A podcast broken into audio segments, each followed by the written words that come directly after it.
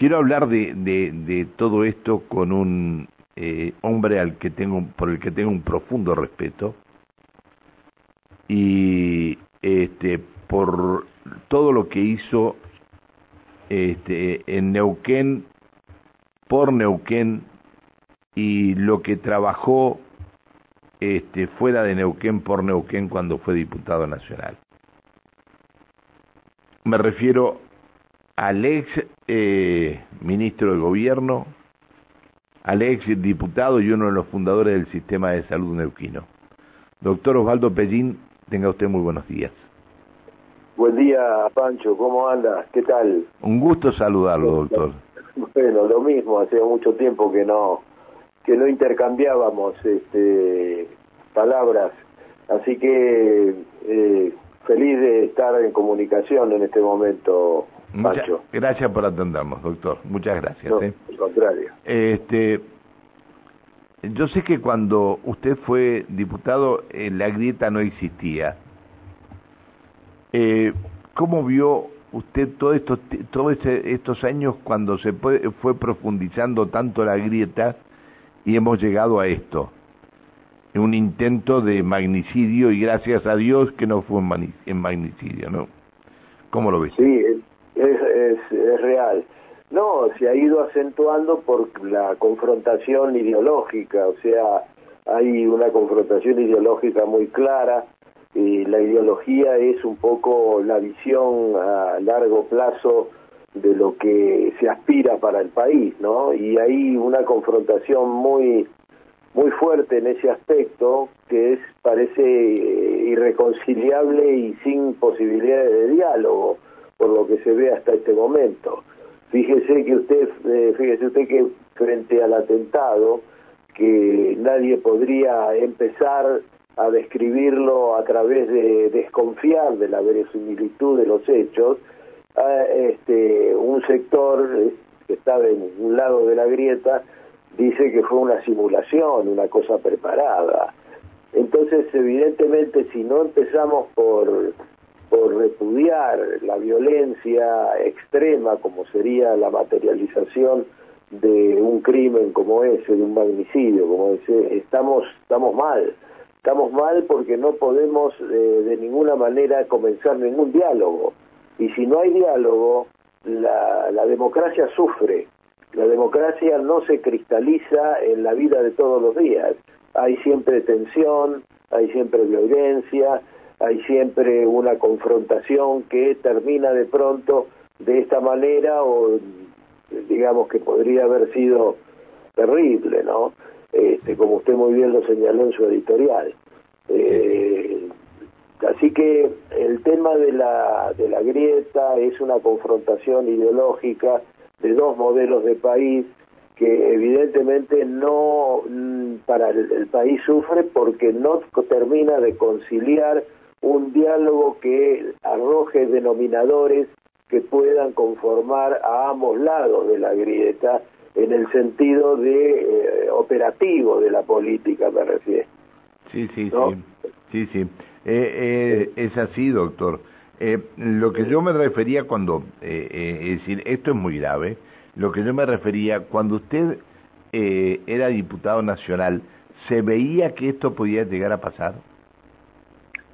Mire, eh, fue, fue gestándose de a poco. Cuando yo llegué a la Cámara en el año 85, hace ya unos cuantos años, este, en aquel momento el, realmente la, la materia fundamental que se trabajaba era, eh, era el tema de los derechos humanos, básicamente, este, y el juzgamiento de las juntas, y el otro tema central era la deuda externa que había contraído la Junta Militar y que este, ponía, ataba de, pies y manos al gobierno de Alfonsín en aquel momento. De manera que eh, en ese sentido, y recuerdo Semana Santa en, eso, en esos años, que nos unimos todos. En Semana Santa nos unimos todos contra el levantamiento militar, no sé si usted lo recuerda. Pero ¿cómo no me voy a recordar? Eh, eh, participamos este, durante, no sé, 48 horas en transmisión las 24 horas del día. Me acuerdo, sí, claro que me acuerdo. Sí, sí, correcto, correcto, pero este eh, bueno, en aquel momento era eso de lo y eso realmente fueron los grandes los grandes temas que em, unieron a la oposición con el oficialismo de eh, Alfonsín en aquel momento. Los únicos que no se unieron fueron de pronto aquellos que manejaron siempre la, economía, o sea, comenzaron a, poner presión en la cuestión del dólar, en la cuestión de los precios, la inflación desbalanceó todo tipo de armonía y cuando un gobierno está este, en ese momento en el poder y no logra de pronto neutralizar los defectos que le acaecen a la sociedad, eh, las oposiciones políticas, mm, independientemente del tiempo en el que están, se apoyan en eso para presentarse como alternativa a mejorar esa situación. Y eso fue lo que ocurría en aquel momento.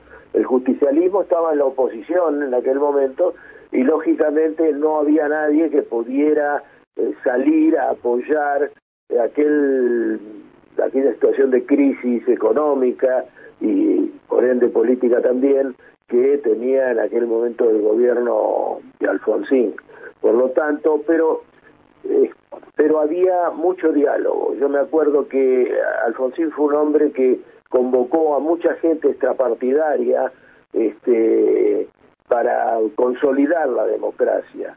Este, y hubo gente de todos los partidos, partidos progresistas, incluso de, partidos de partidos justicialistas también.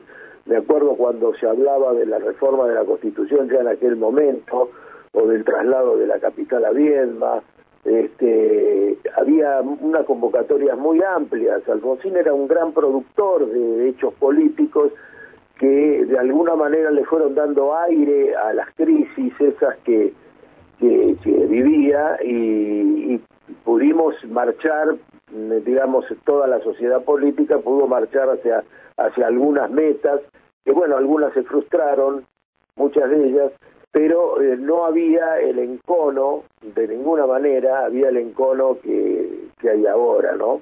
Me acuerdo que en aquella Semana Santa estuvimos reunidos todos los bloques en el despacho de el finado Antonio Cafiero, este, y fue él el que de alguna manera movilizó a todos los grupos políticos que estaban en ese momento en la Cámara y que no eran del radicalismo, a dirigirse a la Casa de Gobierno, eh, donde estaba Alfonsín, este, a darle el apoyo al punto de que la mayor parte de los de los dirigentes que fuimos allí este, eh, salieron al balcón y ahí estuvo estuvo Cafiero, estaba junto a Alfonsín, estuvo Manzano y estuvieron otros, no recuerdo los, los, nombres, pero tuvieron otros este, acompañando al presidente.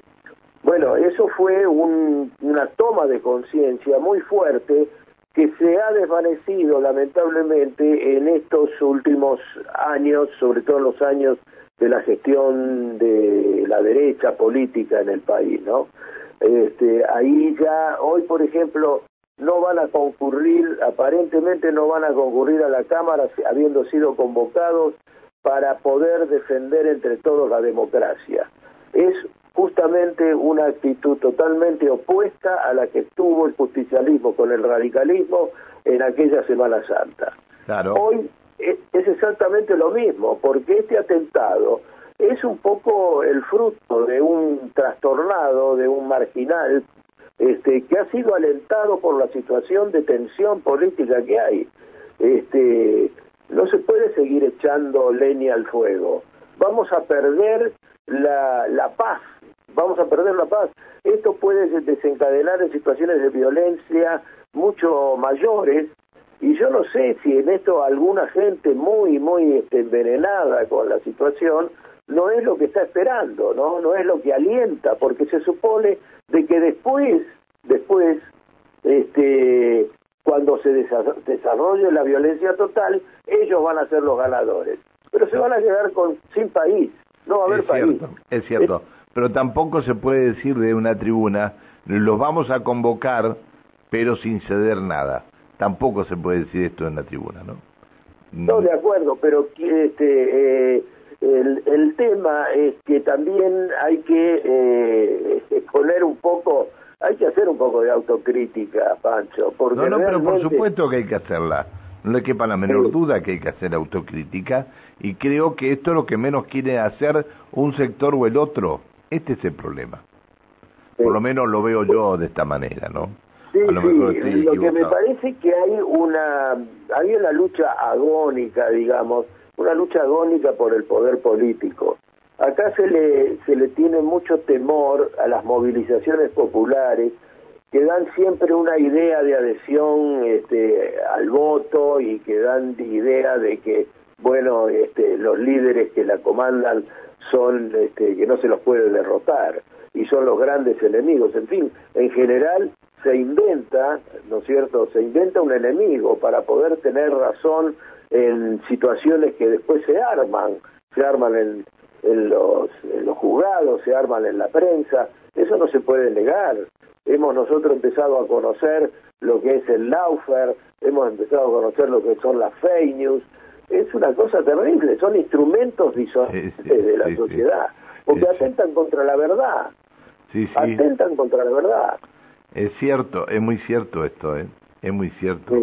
Y, y, Yo- creen, yo- y creen a través de una de, de una página trucha este eh, que la gente cada vez comience a pensar mal de otro y esto llega a, bueno este a, a, a, a situaciones que realmente preocupan. Yo decía cuando terminaba que la violencia no es el camino para preservar la democracia porque la democracia está muy por arriba de todo esto y es lo que más Claro. tenemos que cuidar, ¿no?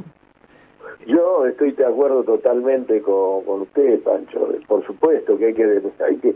La democracia tenemos que hacerla entre todos y es un ejercicio, es un ejercicio que de repente tiene, eh, tiene hostilidad, tiene pro- conflictos, pero es el único que eh, respeta nuestros derechos, nuestros derechos políticos, nuestros derechos civiles.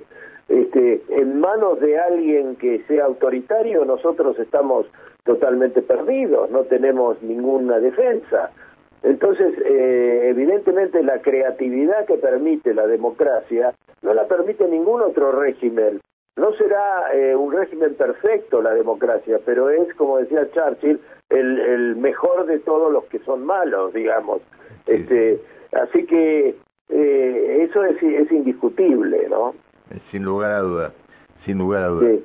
Este, eh, eh, usted eh, está, está escribiendo, usted estaba estudiando historia en la universidad, ¿terminó Sí, ya sí. o no? No, no, lo que pasa es que no estudiaba historia de un, estudié historia un tiempo, pero sistemáticamente como alumno, pero después estuve haciendo los cursos para adultos mayores que hacía la Universidad del Comahue este, durante un- unos tres años más o menos con la profesora Carla Manara. Eh, eh, pero ahora, en función de un poco de los acontecimientos que, que me ocurrieron en mi vida personal, este, dejé de hacerlo, este, pero, pero siempre lo tengo en mente de poderlo recuperar. Pero usted tiene mucha mucha fuerza interior como para, yo sé sé de lo que le pasó, pero tiene mucha fuerza fuerza interior para ir superándolo. Este y una persona como usted que que vaya a hacer este a la universidad estos cursos para personas mayores me parece me parece bárbaro. Doctor, yo le quiero mandar un, un abrazo muy grande. Yo y mi Sí. familia le debemos mucho a usted este, como profesional de la salud. Eh, mi hija siempre se acuerda de, eh, ella tomaba su jarabe con gusto a banana, si no se lo daba el doctor Pellín no, lo, no se lo daba a nadie, no tomaba nada de nadie. Sí, mi hija ya tiene, mi hija ya tiene, ya tiene dos hijos y bueno Sí. anoche, anoche sur- surgió un tema con, con el mayor que lo tuvieron que llevar a, a- al hospital, al hospital, lo tuvieron que llevar a una guardia y la mejor guardia siempre es la de la de los hospitales porque es donde están todos los profesionales, así que bueno, eh, pero ya está en casa, así que todo bien. bueno, me alegro. Me alegro que hayan podido superar el, el problema. Yo le dejo mi afecto y, y todo este, mi cariño para los chicos suyos, que ya son eh, hombres jóvenes y mujer eh, joven, este, pero los recuerdo con mucho afecto a usted, a su esposa y a sus hijos. Así que eh, adelante con, con los faroles, mi querido Pancho. Le mando un abrazo. Gracias, gracias, querido, gracias. Que siga muy bien, hasta siempre, buen día. Hasta, siempre, adiós. El, doctor eh, Osvaldo Pellín, ex diputado, ex ministro, eh, uno de los fundadores del, sistema de salud de, de la provincia, y me quedó esta frase, ¿no? La violencia no es el camino para preservar la democracia.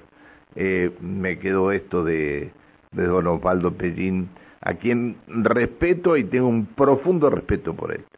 Eh, bueno, a ver, eh, 8.48 en la República Argentina.